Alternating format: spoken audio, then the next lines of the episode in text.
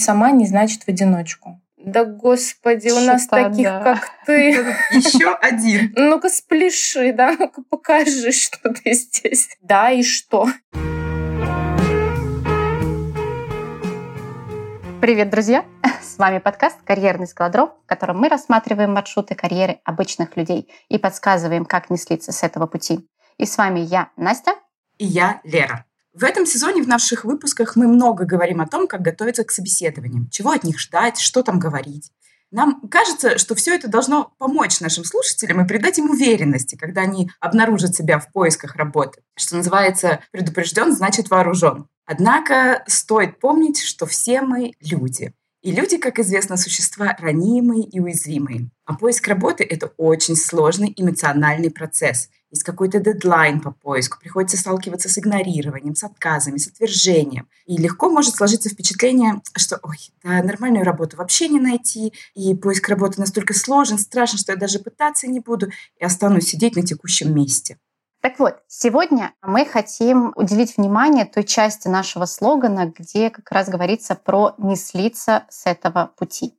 Как себя поддержать, что, возможно, с этой стороны нужно знать про себя, про процесс поиска работы, про работодателя. И обсудить эту тему мы хотим сегодня с нашим гостем. Виталина Скворцова-Охрицкая. На мой взгляд, Виталина знает все про внутренние опоры, про поддержку себя, про то, как двигаться вперед и как раз не ломая себя, а поддерживая, оставаясь при этом в ресурсе.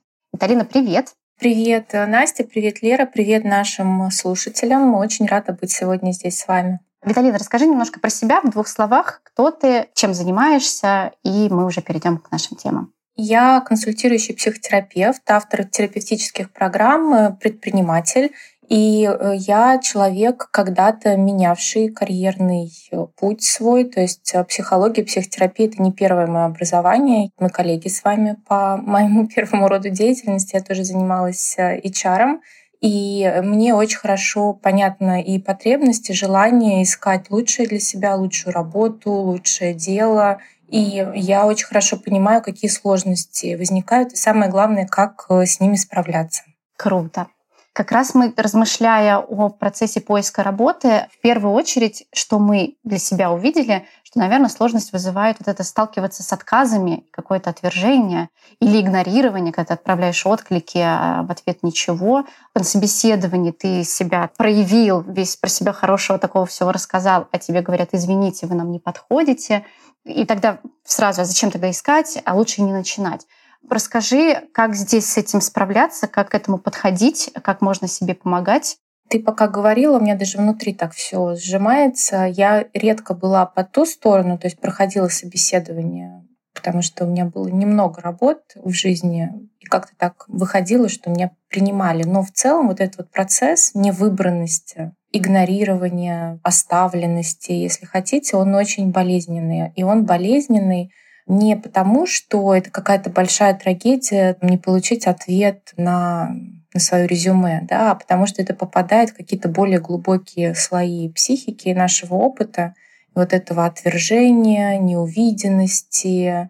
И ну, у нас начинает фонить э, на самом деле старые раны. И вот именно вот этот вот такой сложный эмоциональный заряд из прошлого, он делает поиск таким драматичным местами. И из, казалось бы, ну, такого довольно простого прикладного занятия, да, составить резюме, отправить. Можно же к этому отнестись как немножко к такому, ну, не знаю, как квесту, интересно, что заходит, на что откликаются, да, что надо показать работодателю. То есть это может стать такой игрой из вот такого процесса, да, игрой, в котором ты в конечном итоге выйдешь победителем, потому что так или иначе, ну, я не знаю ни одного человека, который искал, искал работу, тратил на это свои силы, время, усилия, и так ее никогда в жизни не нашел. Не знаю, может быть, наши слушатели такие примеры знают, когда человек на всю жизнь там остался без работы.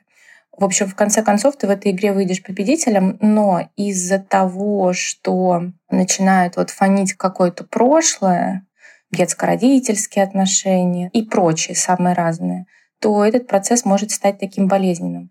И самый первый, наверное, совет, мне кажется, самое главное не оставаться в этом процессе в одиночку. Потому что если вы знаете, вот вы уже на входе, когда вы только думаете про составление резюме или про вообще весь этот процесс прохода собеседования, и вы уже чувствуете, как э, живот поджимается, плечи идут к ушам, э, да, телесно вы как-то начинаете зажиматься, реагировать и напрягаться, то все, ну, просто факт, для вас этот процесс стрессовый. Окей, это нормально, так бывает. И самое лучшее, что мы можем сделать для себя в стрессе, это найти кого-то, кто с нами этот процесс пройдет. Мне кажется, что в наше время это не супер какая-то задача. Есть карьерные консультанты, карьерные психологи, есть просто психологи, есть какие-то ваши знакомые и друзья, может быть, которые обладают опытом и достаточной такой теплотой внутренней, кто бы смог вас в этом процессе поддержать. Это такая самая простая, первая прикладная вещь, которую вот сразу можно для себя сделать. Найти себе в команду какого-то человека, который в этом процессе будет за вас. Круто. Гениальное просто. Да, так. И самое главное, это, мне кажется, применимо не только к рабочим вопросам, ну, то есть не только к поиску работы. Абсолютно. Я этим способом активно пользуюсь вообще во всех сферах своей жизни, потому что мы все делаем сами, да, внутри своей жизни я все делаю сама, но сама не значит в одиночку. Вот, вот это в одиночку, оно всегда очень усложняет любой процесс. Мне кажется, кстати, это важное дополнение, что вот сама не значит в одиночку, потому что мы часто считаем, что если я ищу работу, это исключительно моя задача, и не надо никого подключать к ней. Зачем навешивать проблемы? Угу. О, а еще же есть как это суеверие, что когда найду, тогда скажу. А вот этот весь процесс, как-то его нужно, правда, скрыть, под ковер замести, Ой, это я сразу вспоминаю какой-то юмористический, э, я читала, не помню, то ли рассказ, то ли какой-то пост, где парень э, говорит, что э, там, его уволили с работы, он позвонил родителям, сказал, и они обещали его поддерживать. Он пишет, и на самом деле поддерживали, звонили каждое утро и спрашивали, ну что, ты нашел новую? Так что не вся поддержка одинаково полезна, но вот эта вот история, что вот как сказала Настя, суеверие, но мне кажется, это и суеверие, да, не говори, оп, пока не перепрыгнешь, с одной стороны. С другой стороны, нас учили и затачивали вот на что. Тебе дают какое-то задание, ты уходишь, его там где-то в одиночку делаешь, а потом приходишь и показываешь уже там потрясающий результат. Да, и тебе ставят пятерку и вроде бы взрослая жизнь началась, и пятерки закончились, да, и нужно искать какие-то более подходящие себе способы двигаться, действовать. Но вот этот паттерн поведенческий, что надо куда-то уйти, самому все сделать, а потом показать результат, он остался. И этот паттерн, он ну, супер э, усложняет жизнь, потому что есть много процессов, в которых мы чувствуем себя уязвимыми, нам сложно, и оставаться с ними в одиночку, это еще больше усложнять этот и без того сложный эмоциональный фон. И таким образом поиск работы, вообще все что угодно, начало нового дела, поиск работы, не знаю, смена места жительства превратится просто в ад, если вот так вот все паковать только на себя. Да, и тут это еще кажется, как будто это одна попытка. У тебя всегда одна попытка это сделать. И на вторую попытку э, все, уже как бы ты провалился с первого раза, и нет уже сил. И вот как раз эмоциональных, мне кажется, больше всего сил заходить еще раз. Да, здесь как раз, мне кажется, что такой второй совет нужно сразу, когда ну, вы хотите менять работу или менять карьерный вообще трек, пойти в какое-то другое дело. Здесь нужно понимать, что это такой процесс работа в длинную, в долгую. Может быть, э, сразу себе так и прикидывать, да, там, ну, не знаю, например, три месяца я сейчас буду искать новую работу, хотя бы. Ну вот, все, выделить этот э, какой-то промежуток времени и согласиться с тем, что это потребует времени, особенно если хочется работу какую-то получше, скажем так. И когда мы себе даем время, оно перестает э, у нас подпирать, каким-то дедлайном, то это тоже становится менее стрессово. Вообще задача как можно меньше стресса в этом процессе оставить. Про дедлайн поиска работы, ведь на стороне как раз HR, рекрутера, я точно знаю, что категория некоторых специалистов мы ищем от трех месяцев, а то и там, до года можем искать. Ведь на той же стороне то же самое, то есть найти идеального кандидата нам как долго, так и человеку нужно пройти сколько-то компаний, для того, чтобы найти то самое место, где захочется остаться. Но а как вообще реагировать? Вот если в моменте у нас есть поддержка, мы выделили себе время, но все равно есть моменты, когда ты ходишь на собеседование, и, например, тебе прямо на собеседование отказывают. Или ты получаешь какой-то негативный фидбэк, даже если он красиво завуалирован, что называется, сформулирован, он все равно бьет по какому-то чему-то больному. А, например, у меня несколько интервью подряд идет, и вот мне я сегодня получила фидбэк от одной компании, а у меня через два часа другое собеседование. А единственное, что мне хочется, это вот сжаться калачиком, сидеть и реветь в подушку. И плакать, да. Да, да, да, да. Очень, во-первых, сочувствую. Да, описанная картинка, правда, вызывает сочувствие. Здесь мы подходим к такому вопросу наличия внутренних опор. Я сейчас объясню, как выглядит э, эта ситуация эмоционально изнутри, когда отказ ранит, и когда ну, он прям настолько ранит, что он там сбивает с ног, да, то есть э, не остается возможности опираться на свою личность, на свой опыт, на свои ценности, на свои чувства и так далее, оставаться вот в этой устойчивости, в такой крепкой связи со своими внутренними опорами. Что происходит и зачем нужно следить очень внимательно, когда вы идете на собеседование? Когда мы идем на собеседование, мы попадаем в ситуацию, как нам кажется, что мы очень зависим от оценки другого человека.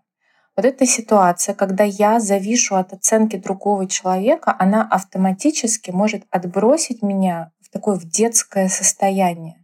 Когда я сдаю экзамен, когда я прихожу на ковер да, к директору, и вот меня там будут оценивать. И это происходит настолько автоматически, что теряется связь э, ну, вот с такими с другими вообще частями взрослыми своей личности. Например, с той идеей, что вообще-то, вот как Настя сказала, я тоже выбираю работодателя. Мы здесь обоюдно смотрим друг на друга.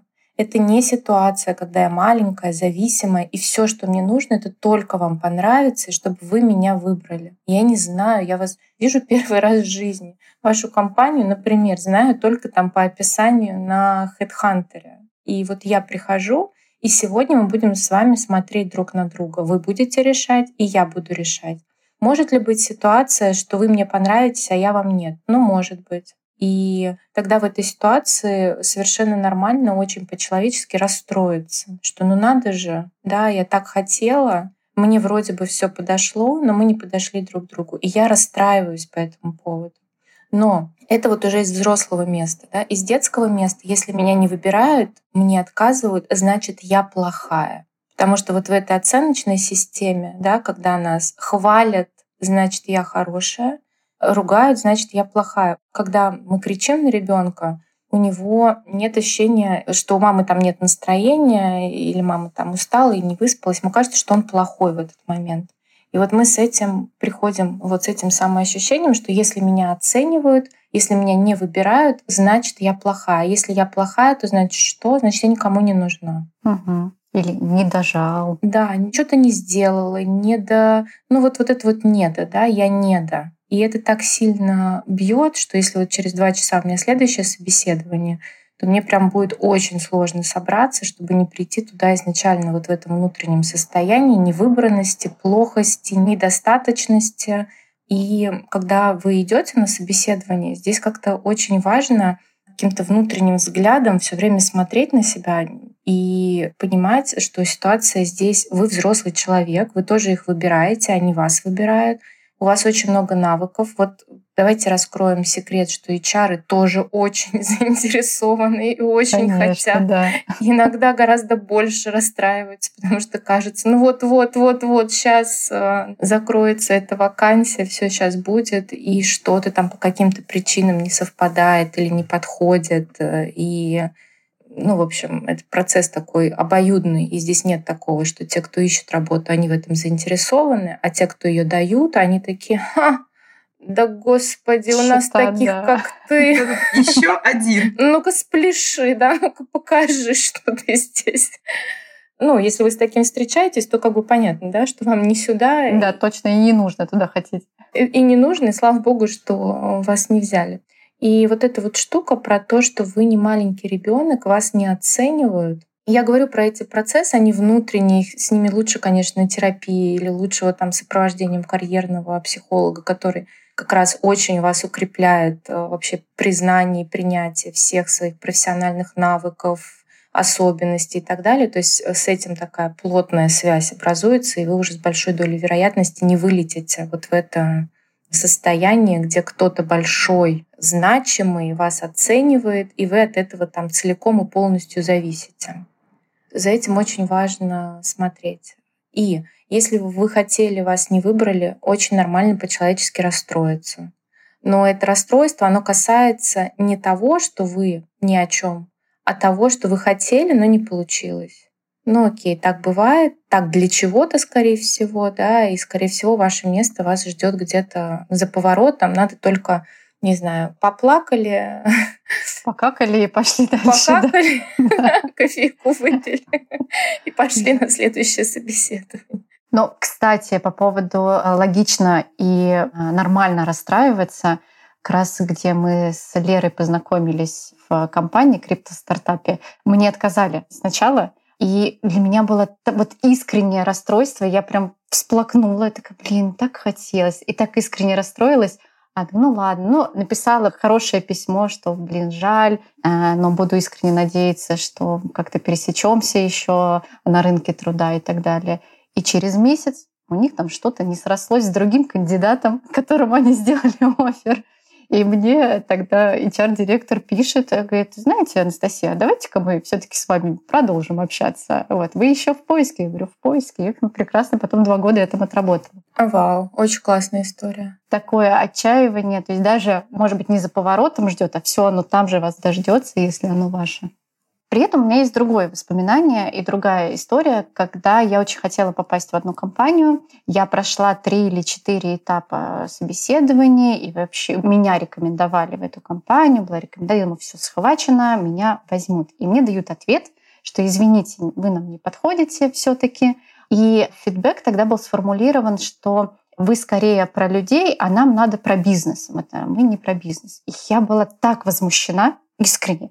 И где-то около года я жила с этим возмущением того, что да как же так, да я такая вся про бизнес, про работодателей, про компанию, что же там такого они услышали. Как тоже здесь быть, когда ты слышишь фидбэк, с которым ты не согласен, который вот как-то ты хочется взбунтоваться или доказать, что мы не правы, давайте еще раз поговорим. Как, в общем, не застревать в этом процессе. А, пускай, казалось бы, там много энергии, но это все равно же застревание и поспорить с этим хочется. Да, понимаю. И знаешь, про что думаю? Когда очень сильно хочется доказать обратное, причем долго и энергично, то, скорее всего, сказанное попадает куда-то... Все-таки они правы, да? Больное. Все-таки. И потом для меня это звучит как комплимент, честно говоря. Вы скорее про людей, чем про бизнес, потому что бизнес строят люди, и я не знаю, что там имели в виду эти работодатели, но если не иметь подходы к людям и не ориентироваться в людях, то что, что такое бизнес? Процессы люди строят. Ну, вообще там все про людей на самом деле. И если что-то попадает и долго не отпускает, это, конечно, такая история уже не про работодателя и не про собеседование, не про поиск работы, а про меня. Куда мне это попало? и что со мной происходит. Тут лучший способ это с психологом разобрать. И если там столько энергии, то да, обязательно разобрать. Направить в нужное русло. Энергию-то да-да-да. Да-да-да-да-да. Но это все такие прям грустные ситуации. А вот если мы только готовимся к собеседованию, вот у нас оно предстоит, угу. как вот настроиться на собеседование? И самое главное, вот мне кажется, быть готовым рассказать про свои, например, достижения, то есть по факту продать себя на этом собеседовании. Если в голове у нас самозванец такой, типа, ой, ну это вот я просто, что это за достижение? Это я так там на работе, я за это деньги получала. Это не достижение, или там, это все умеют. Ну, в общем, как вот с этой стороны подойти к этому? Ну, самый первый ответ, который приходит мне на ум, это готовиться. Ну, то есть, если вы не мастер импровизации, да, как-то признаться себе в этом. И если нет э, вот этого свободного движения в поведенческом репертуаре, когда вас спрашивают, расскажи о себе, а вы спокойно берете, рассказываете, вы знаете свои сильные стороны, вы можете о них говорить. Э, ну, такие люди есть. Окей. Если это не вы, то нужно подготовиться. И э, здесь, э, наверное, ну, тоже такой вопрос к тому, с кем вы готовитесь. В одиночку или есть а, с вами какой-то помощник, да, например, там карьерный консультант или психолог. Вот если есть, то это все намного проще, потому что тогда это становится просто очень прикладной какой-то задачей ролевой игрой uh-huh. интересной, которой можно подготовиться. И на самом деле это очень круто, потому что это, если вам удастся поработать, вы подготовитесь, то вы в свой поведенческий репертуар еще один навык добавляете спокойно говорить о себе, говорить о себе в положительном ключе и чувствовать себя при этом э, устойчиво. Я вообще, честно говоря, обожаю людей, которые такое могут и которые спокойно могут вот говорить о себе, рассказывать про какие-то свои достижения, которые легко с этим обходятся. Может казаться, да, нас так учили, что скромность украшает, пусть обо мне другие скажут — но когда взрослый человек не может рассказать, как-то не радуется за себя, это выглядит, ну, так странно и, честно говоря, не очень привлекательно. Если вот, ой, да что я, да кто я, да чего я, когда человек на твоих глазах себя преуменьшает, это знаете, какие чувства вызывает? Как все равно, что перед вами сидит потрясающая какая-нибудь красивая, стройная женщина и говорит, ой, я тут э, килограммы лишние набрала, я что-то сегодня не очень выгляжу. Ты сидишь, думаешь, да господи. Стукнуть хочется. Замолчи. Да, ну то есть это э, не вызывает, ой, какая молодец, вот надо же, такая прекрасная, еще и собой недовольна. Это не такие чувства вызывает, да? То же самое и с работодателями. Поэтому я просто советую над этим поработать и просто ну, порепетировать, подготовиться. А заодно, пока а вы будете этим заниматься, и через такую форму внешнюю, через то, что вы там что-то проговариваете, говорите, заодно, может быть, это и вовнутрь начнет проникать, что вообще-то все это правда, вообще-то вы тот человек, который вот этому учился, вот так вот шел, вот так вот работал, обладает такими-то качествами, что это начнет оседать внутрь, укреплять те самые внутренние опоры, благодаря которым вы не будете вылетать в роль маленького ребенка, которого оценивают, какого-то несчастного человека от того, что его не выбрали и так далее. Что все это позволит как-то ну, находиться поровнее, что ли. Угу. Вот, кстати, дорогие слушатели, слушайте наш первый выпуск про подготовку. Вот, супер. Если это есть, обязательно нужно дать ссылочку в описании. Да. Да, мы как раз говорили банк э, кейсов, по еще по два, по три штуки на каждый вопрос, на каждую ситуацию. Вау. Как раз mm-hmm. для этого, чтобы иметь ту внутреннюю уверенность. И, кстати, абсолютно точно, Виталина, ты говоришь, что когда ты слушаешь кандидата, из которого нужно вытягивать, что же он там такого сделал, какой результат дал, ты да елки-палки, кто тут, что вообще происходит? Здесь сразу же прокладывается такая нейронная дорожка, что значит мне и в работе нужно будет из него задачи и результаты также вытягивать, а не он будет сам их приносить. И именно поэтому, казалось бы, может быть прекрасный специалист, но приходится отказывать или там есть желание отказать, потому что вот тут даже не про продажу, а просто демонстрацию про демонстрацию. Но нас этому никогда не учили. Я прям все вспоминаю, что надо быть скромной. Да, да, Сиди, да. и сами тебе все придут, дадут, ничего не проси. Вот это вот какая-то фраза. Молчи за умного сойдешь, да. Да, да. И как бы как это ты будешь, это ты хвастаешься. И вот это вот, мне кажется, очень многих стоит таким барьером как раз, просто чтобы говорить об этом. Да, да, да, да. Но надо выбираться, потому что скромность украшает только если нет никаких других украшений больше, да, тогда можно этим воспользоваться. Но все таки если мы говорим про работу, про деятельность какую-то, и вы в этой деятельности, ну, как бы не ветром вас туда занесло, вы все таки уже на собеседовании, значит, у вас есть какой-то опыт, э, значит, вы прошли какой-то карьерный путь, там, в общем, есть о чем поговорить. И обязательно нужно это делать. И супер, что у вас есть подкаст про подготовку, потому что мне кажется, что в этом случае это прям must. Давай еще проговорим такую штуку, когда человек после долгого перерыва в работе, декреты, какие-то уходы за больными родственниками, не дай бог. Ну, в общем, что-то такое, когда там год-два не работал, и вот нужно сначала вот это начинать, и вот это какой-то пропасть между прошлым опытом а, и новым. Либо новая сфера, когда ты профессионал в одном, но сейчас ты меняешь, и как будто бы ты с нуля начинаешь. Как тут действовать?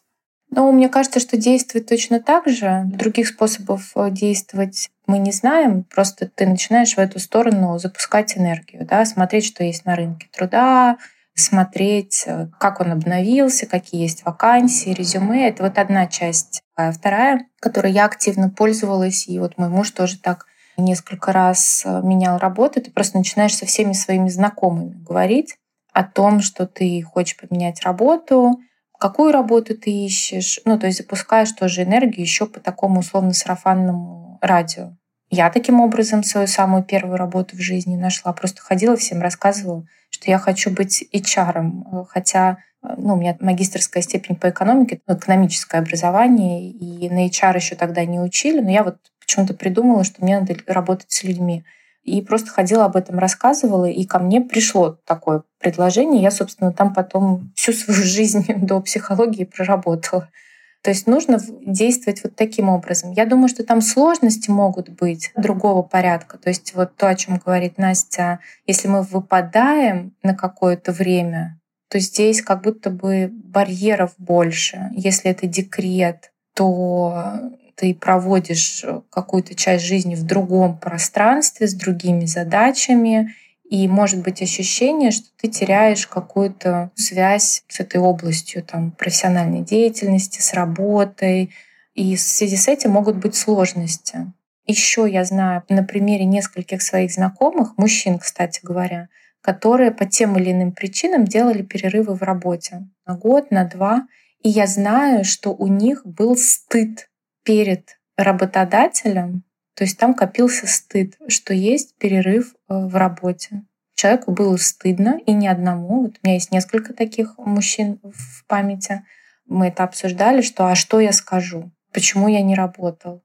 И есть такое предположение, что человек должен работать всю свою жизнь без перерывов, без малейших. И если у женщин есть декрет как легальная пауза. Угу. Оправдание. Оправдание. Ну, такое себе, конечно, скажем, отдых. Я не случайно их сказала. Пауза в карьере, да, которая наполняется другой работой, и непонятно, что тяжелее то у мужчины вот этот вот стыд, если он не осознается, то он становится очень серьезным препятствием к поиску работы, потому что стыд — это всегда про неполноценность. Со мной что-то не так. И мне стыдно, что другие это увидят. И как тогда в этом случае ну, бороться с ним? Я не, не уверена, что бороться хорошее слово со стыдом, но... Ну да, если бороться, то мы проиграем. Слушайте, но здесь э, как бы семь бед, один ответ. Для начала осознавать, что с тобой происходит. Ну вот если я не осознаю, что у меня стыд, он начинает мной управлять я начинаю на собеседовании как-то так себя вести, чтобы, не дай бог, не увидели там эту дырку мою в два года. Я не, не знаю, краснею, заикаюсь, что сказать. Или я, наоборот, начинаю агрессировать. Какое ваше дело там, почему я не работал? Ну, и чар может подумать, так, ладно, понятно. То есть если мы не осознаем, это начинает нами управлять. Если осознаем, то здесь уже другой процесс начинается. Но я взрослый человек, это моя жизнь, я и распоряжаюсь так, как я считаю нужным. Разные бывают обстоятельства, и я перестаю себя сравнивать с каким-то идеальным собой, у которого не было никаких жизненных там сложностей, потрясений. Вот он вот так вот снизу и вверх по прямой шел, а я почему-то не такой, и ну не такой, ну и дальше что, да, как у моего мужа есть прекрасная фраза, он всегда говорит, и что? И, и да, и что? И вот на вот это вот и что, как бы и все, и ничего, и не знаю что. И если мы это осознаем, даем себе право на свой путь, на в том числе какие-то свои ошибки, на свои провалы, на свои паузы, на что угодно, то мы не становимся такими уязвимыми. Ну, условно, я прихожу, и какая-то женщина HR мне будет рассказывать, что я неправильно жил, что у меня там, не знаю, два года ну, в смысле, мы правда вот так вот разговариваем? Ну, как бы нет, это мне не подходит. И если есть такой внутренний настрой, то никто и стыдить и обвинять не будет. Ну, потому что это глупо. Правильно? Другому взрослому человеку такое указывать. Но здесь, э, ну, психотерапия наше все, да, и вот эта вот способность видеть себя отдельным взрослым человеком, у которого есть какая-то своя уникальная история, свой путь, и это нормально. Нам не надо становиться идеальным, эталонным кандидатом. Нет. Я — это я, и ну вот, это такие исходные данные. Дано. А дальше я смотрю, как и что и куда. Ну, это как раз тоже, если вдруг э, на той стороне там, HR-рекрутер кто-то выказывает некую оценочную историю про то, что про ваш перерыв, то тоже вопрос, а точно ли вам нужно в эту компанию, где так относятся к людям. Да, да, да. И точно ли, во-первых, нам в эту компанию, да, к которой так относятся. Во-вторых, очень часто бывает, что это видение, ну вот определенно условно какой-то женщины. С высокой прической. Да, может, э, мягко говоря, заблуждаться. Ну, в общем, не надо сразу это все брать э, на свой счет и сразу же любую поднятую бровь воспринимать как доказательство собственной ущербности. Это вообще не так работает. Ну и если говорить про подготовку, то, конечно, такое событие, как там, например, перерыв в резюме, ну, заранее можно подготовиться и как-то сказать что-то по этому поводу. Про женщин мы не поговорили, а про перерывы на декреты. Здесь, мне кажется, вообще не за что оправдываться. Я сталкивалась с таким лютым сексизмом однажды. Я работала HR тогда, разговаривала с директором, как я не помню, директор чего он был в компании, но ему нужны были люди, и он говорит, вот моя жена тоже ищет работу, там что-то. Ну, понятно, что молодая женщина с двумя детьми никому не нужна. А я вот буквально типа две недели назад у меня двое детей, я из декрета, сижу с ним разговариваю. И такая думаю, вау. И что-то на эту тему я говорю, а ты уверена? Вот, например, я, ну, тебе просто повезло, ты просто там у тебя такие компетенции, ты просто собственником в хороших отношениях, хотя он просто мой работодатель. Я такая думаю, ну понятно. Но да, вот, вот такая штука сексистская абсолютно, тоже очень хорошая лакмусовая бумажка. Туда вам или не туда? С таким вам руководителем работать или нет? Все-таки хочется надеяться, что современные нанимающие менеджеры все-таки хоть как-то уже эволюционируют. Маскируются. Они другие тренинги проходят, да? Да, они другие тренинги проходят. Они там... Да, хорошо. И будем продолжать развивать шуточки. А... Ну и, наверное, такой... Так, Лер, давай. Не-не-не, давай продолжай. Чтобы закольцевать э, нашу историю сегодняшнюю, вначале ты сказала про то, что вряд ли найдется тот человек, который искал, искал и не нашел работу. Но я периодически иногда встречаюсь в консультациях с тем, что человек ищет, ищет, но мы, всевидящие психологи, видим, что он ищет так, чтобы не найти. Угу. Когда он как раз откликается туда, куда ему и не нужно, отправляет он совсем не готовое резюме, которое действительно не будет никак воспринято, и вот так разводит руками. Ну а что же как бы...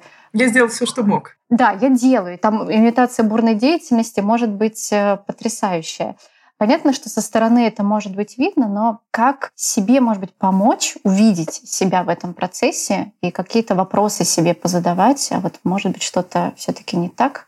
Но мой самый любимый вопрос, который я себе задаю, да, когда, например, я что-то делаю, делаю, и идет либо супер таким сопротивлением большим, ну, когда надо прикладывать как будто бы слишком много усилий. Я вот такое не люблю или когда я усилия прикладываю, результат получаю не такой, как э, мне бы хотелось. Э, такой самый классный вопрос, который можно задать, что происходит? Да, что происходит сейчас? И понятно, что ну, мой взгляд на вещи, да, он такой более глубокий и более обращенный к тому, какой я вклад делаю в то, чтобы было так, как есть. Даже, наверное, вот так вот лучше этот вопрос переформулировать. Какой вклад я делаю в то, чтобы было так, как есть. Потому что на ответ, что происходит, можно, конечно, ответить, нет работы нормальной, угу. там я никому не нужен, вот что происходит. А так, какой я вклад в это делаю, и от этого вопроса уже начинают разматываться какие-то вещи. Я думаю, что такому простому неподготовленному человеку сложновато будет такая рефлексия в одиночку. Но, может быть, взять лист бумаги, ручку, написать и просто дать себе возможность как-то порефлексировать на эту тему. И тогда а какой вклад я делаю, можно увидеть, например, вот все то, что ты, Настя, перечисляла. Я отправляю какое-то резюме такое, да, не очень внятно. Я вообще не знаю, какое резюме там делать, как его там отправлять правильно. Я боюсь на самом деле выходить на работу, потому что я этим своим страхом как бы немножко оттормаживаю. Можно просто, видите, какая штука, докопаться до каких-то вещей, которые могут привести в отчаяние. Например, я вообще не хочу работать этим человеком, но мне нужны деньги. И пока я ищу работу, у меня вроде как есть алиби, почему, не знаю, супруг меня там содержит, почему мне помогают родители, ну, что я делаю, но меня не получается. А если я признаю, что я вообще не хочу им работать и не буду, а мне же жить на что-то надо, то есть вот такая вот конструкция поиска работы бесконечного, она поддерживает какое-то хлипкое равновесие. Ну, можно дойти до каких-то таких ответов, которые потребуют от нас решимости, изменений, перемен, прямых договоренностей там с теми же людьми, которые мне помогают финансово, да, какой-то смены работы и, и так далее. Но это все на движение направлено, на развитие, а поддержание вот таких вот хлипких конструкций, оно направлено ну, на выживание скорее, да, на то, чтобы вот как-то перебиться вот в каком-то процессе, пока там повариться. Поэтому вот этот вот вопрос, что я делаю, чтобы было так, как есть, он э, ключевой. И к психологу, да. Если что, это не реклама меня, я, у меня нет сейчас места в, в практику, просто я действительно верю в то, что если у нас что-то не получается во внешнем проявленном мире, да, и мы пробуем, и мы что-то делаем, но абсолютно точно есть ряд обстоятельств, препятствий, э, те, которые есть внутри нас. И это на самом деле неплохая, а очень хорошая новость.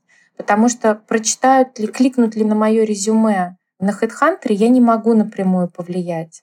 Я могу сделать все, что от меня зависит, но вот прямого такого влияния у меня нету. А на то, что происходит внутри меня, есть.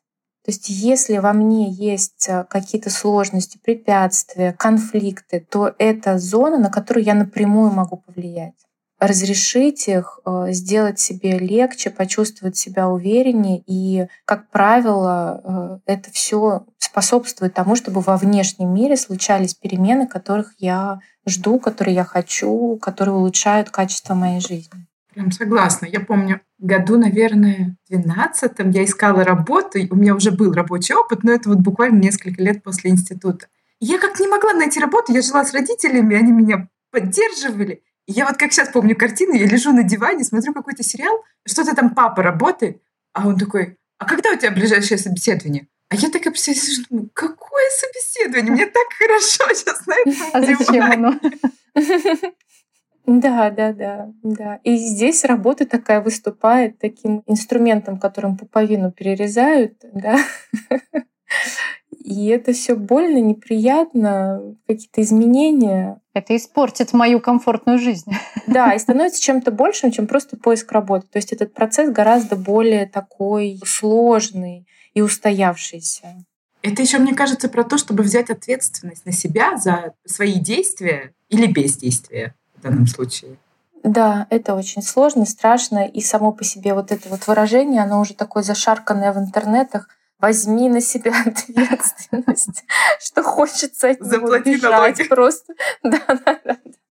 Но идея классная, да, что это моя жизнь, я могу ею распоряжаться, я могу делать так, как мне хочется, искать подходящую для себя работу, подходящую для себя жизнь, реализовывать ее так, как э, я вижу. И вот тогда это наполняется такой другой энергией. Да? Хотя это то же самое, возьми ответственность за свою жизнь, но как будто бы больше ценности, что ли, да? что я могу распоряжаться, да, я могу распоряжаться своей жизнью, я могу выбрать для себя то, что мне подходит и то, что мне нравится.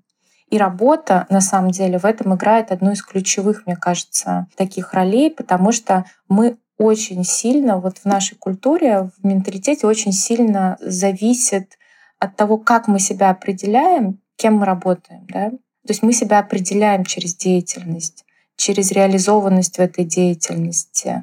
И поэтому это очень важно, чтобы вот в этой сфере была удовлетворенность. Не говоря уже про то, что мы проводим ну, чуть ли не большую часть своей жизни работая, да, находясь э, в работе. Ну, те, кто выбрал такое, да, есть еще, например, выбор э, заниматься семьей, но вот если выбор э, все-таки работать, то это очень важная такая история. И я бы не жалела ни сил, ни времени, ни денег на то, чтобы сделать себе внутри этого процесса хорошо искать подходящую работу, искать не только как место, но и как деятельность, и как э, развитие внутри этой деятельности, и как оттачивание какого-то своего мастерства в очень разных гранях. Да? Если я там HR, также я, например, и психолог, э, и человек, который разбирается в бизнес-процессах и еще что-то. И вот если вы так смотрите на свою карьеру, что вот я человек, который развивается внутри своего дела, внутри своей профессии, за вами тогда сами работодатели будут охотиться и в очередь выстраиваться, потому что это всегда подкупает.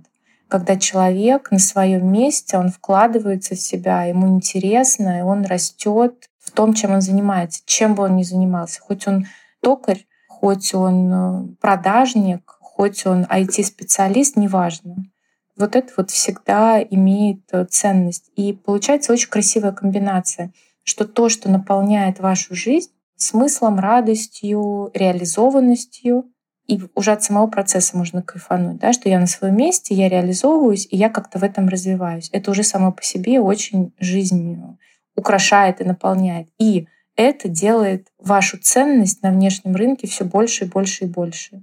Очень красивая получается комбинация. Мне кажется, что э, вот это тоже такое дополнительное вдохновение, вообще смотреть на себя как на человека, вот таким человека работающего через такую призму. Согласна. Виталина, спасибо большое, что присоединилась к нам, что поучаствовала в этой авантюре. Спасибо, что позвали. И спасибо, да, за такой финал. Получился прям красивым, там, образами, так немножечко подзагрузились, мы пошли туда. Да, да, да, пойдемте. Там хорошо, мне там нравится. Спасибо вам большое за приглашение. Нашим слушателям вам всяческая поддержка в процессе поиска смены работы и вдохновения в том, чтобы вы все больше и больше фокус внимания на себя направляли, на то, как вот вы растете, развиваетесь, и вот из этого места такой устойчивости, наполненности, всяческих успехов и в поиске работы, и в ее смене, вот в этом карьерном пути. Спасибо большое. Друзья, а с вами мы прощаемся. Мы все еще просим подписываться, лайкать нас на всех платформах и ставить нам положительные исключительно оценки. Всем пока-пока, до новых встреч. Пока. Пока-пока.